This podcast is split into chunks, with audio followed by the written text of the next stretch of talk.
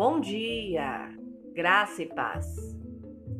Ontem, à noitezinha, recebemos uma visita em casa.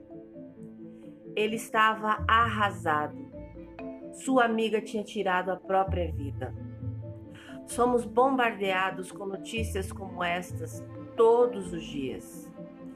Eu, particularmente, ainda fico em choque e impressionada.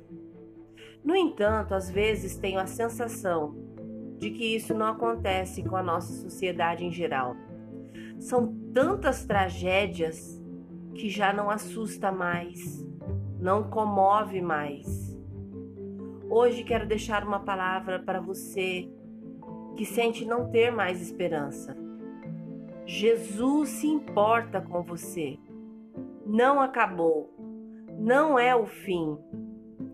Ainda que te pareça não ter solução para aquilo que estás enfrentando, Deus tem.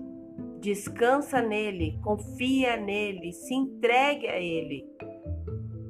Ah, mas eu não estou assim. Essa mensagem não é para mim. Amém. Mas será que não há alguém em seu convívio que está passando por isso? Será que não é a sua hora de semear esperança? Seja como for, hoje quero deixar para sua meditação Salmo 42, versículo 11, que diz: Por que você está tão abatida, ó minha alma? Por que está tão triste? Espere em Deus. Ainda voltarei a louvá-lo, meu Salvador e meu Deus. Tenha esperança a noite mais escura cede lugar ao sol no amanhecer. Os lugares secos se rendem à força das águas nos tempos das chuvas. Entregue a Deus suas angústias mais profundas e Ele fará você sorrir e cantar novamente. Apenas creia. E se você crê e deseja, ore comigo agora. Senhor Jesus, tenho muito para aprender sobre ti, mas uma coisa eu sei: não estou só.